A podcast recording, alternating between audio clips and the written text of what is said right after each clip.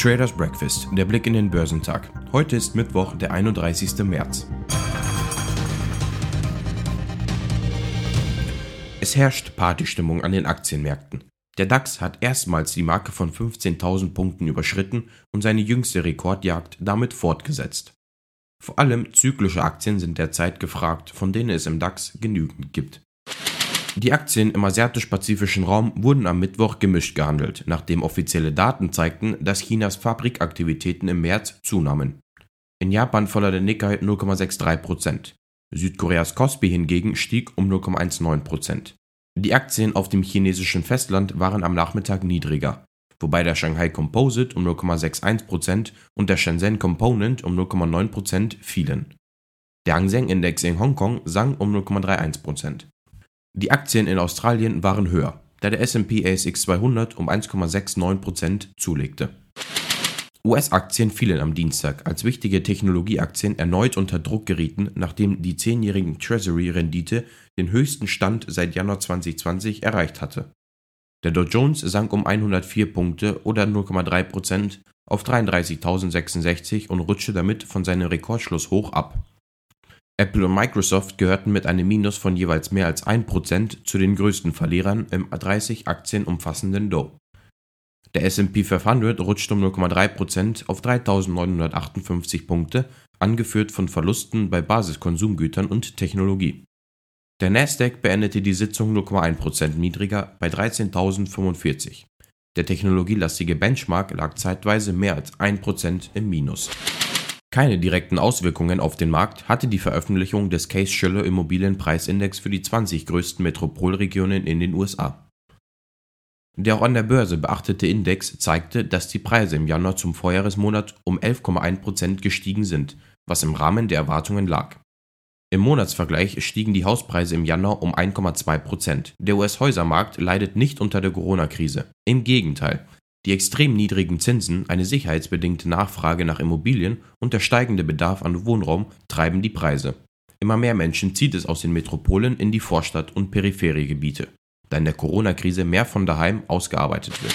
PayPal gibt seinen US-Kunden die Möglichkeit, für Zahlungen Digitalwährungen wie Bitcoin einzusetzen. Voraussetzung ist ein entsprechendes Guthaben bei dem Bezahldienst, wie PayPal am Dienstag erläuterte. Für die Abwicklung werden die Kryptowährungen in US-Dollar konvertiert, hieß es weiter. Akzeptiert werden neben Bitcoin unter anderem auch Litecoin und Ethereum. Amerikanische PayPal-Kunden können seit vergangenem Herbst bereits digitale Währungen über den Dienst kaufen und verkaufen.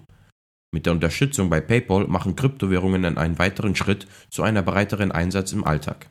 Zuletzt hatte Tesla in den USA damit begonnen, Bitcoin beim Kauf seiner Elektroautos zu akzeptieren und damit den Kurs der Kryptowährung angetrieben.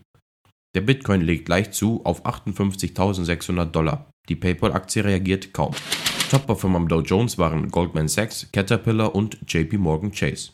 Im S&P 500 überzeugten DXC Technology, M-Phase Energy und Discovery Communications am meisten.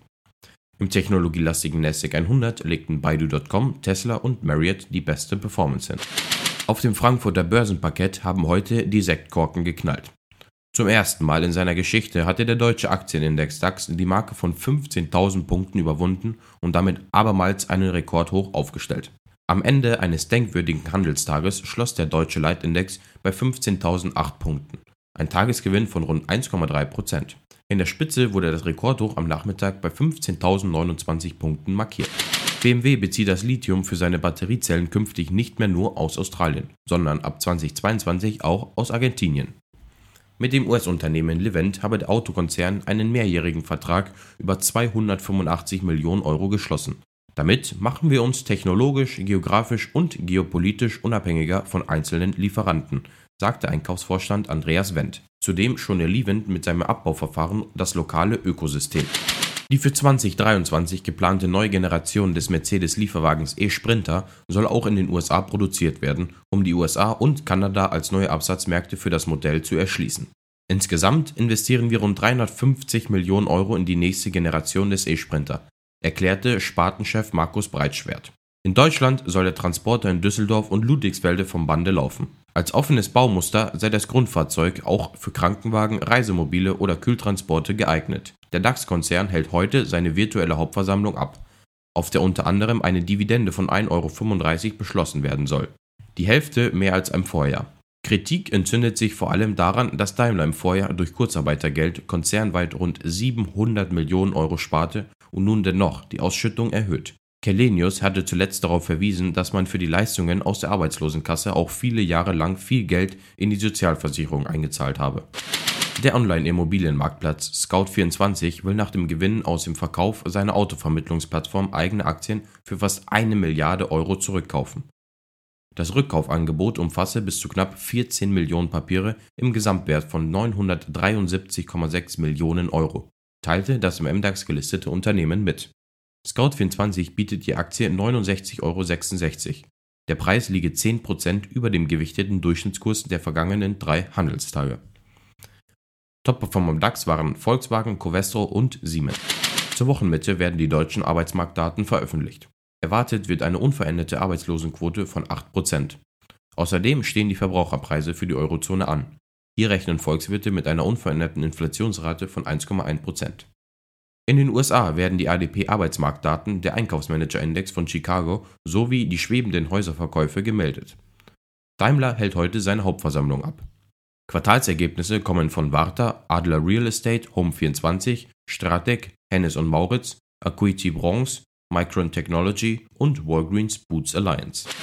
Die Futures bewegen sich im roten Bereich. Beim DAX wird ein Minus von 40 Punkten erwartet. Beim Dow Jones rechnet man mit einem Minus von 100 Punkten und beim S&P 500 mit einem Minus von 10 Punkten. Beim technologielastigen NASDAQ 100 wird ein Minus von etwa 200 Punkten erwartet.